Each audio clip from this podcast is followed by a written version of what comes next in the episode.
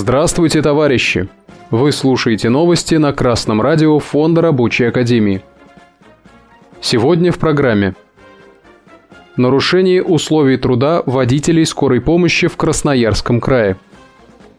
4 сентября сообщество «Восьмой канал Красноярский край» в социальной сети ВКонтакте опубликовало сообщение об обращении к журналистам работников скорой помощи города Шарыпова – Водители скорой медицинской помощи, работающие в Шарыповской городской больнице, рассказали о неоплачиваемых командировках, отсутствии повышения заработной платы и о тяжелейшем графике.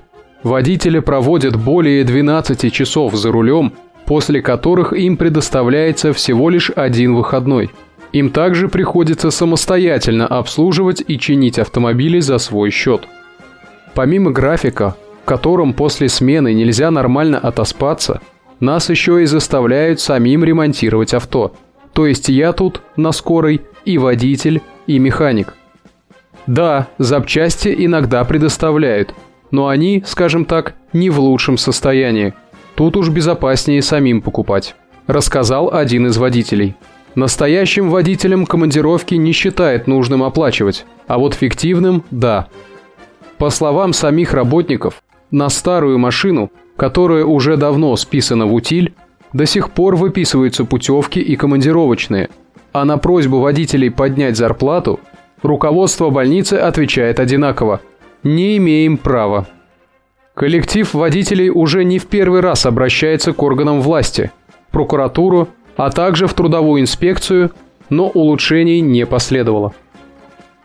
Шарыповские работники скорой помощи правильно делают, что обращаются с жалобами в различные контрольно-надзорные органы. Иногда и они способны незначительно и ненадолго поправить положение трудящихся, страдающих от произвола администрации учреждений. Но не стоит ограничиваться только жалобами и ожидать, что кто-то за вас исправит ваше положение. Сплотившись, коллектив работников способен самостоятельно добиться от работодателя выполнения всех условий, необходимых для исполнения своих должностных обязанностей. Для этого в первую очередь нужно отказаться от переработок и работать строго по графику.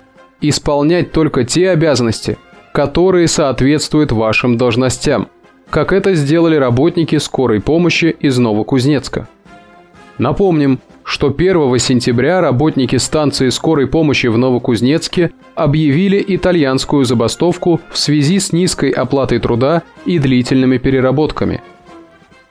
Красное радио Фонда Рабочей Академии и Рабочая партия России поддерживают прогрессивные действия работников здравоохранения по защите своих трудовых прав и интересов и призывает их сплотиться для достижения общей цели.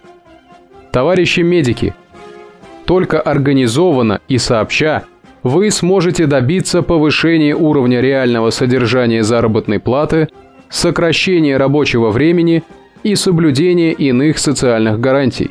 А за помощью в подготовке необходимых документов и за разъяснениями положений трудового законодательства вы можете обратиться к членам Рабочей партии России и в редакцию Красного радио Фонда Рабочей Академии.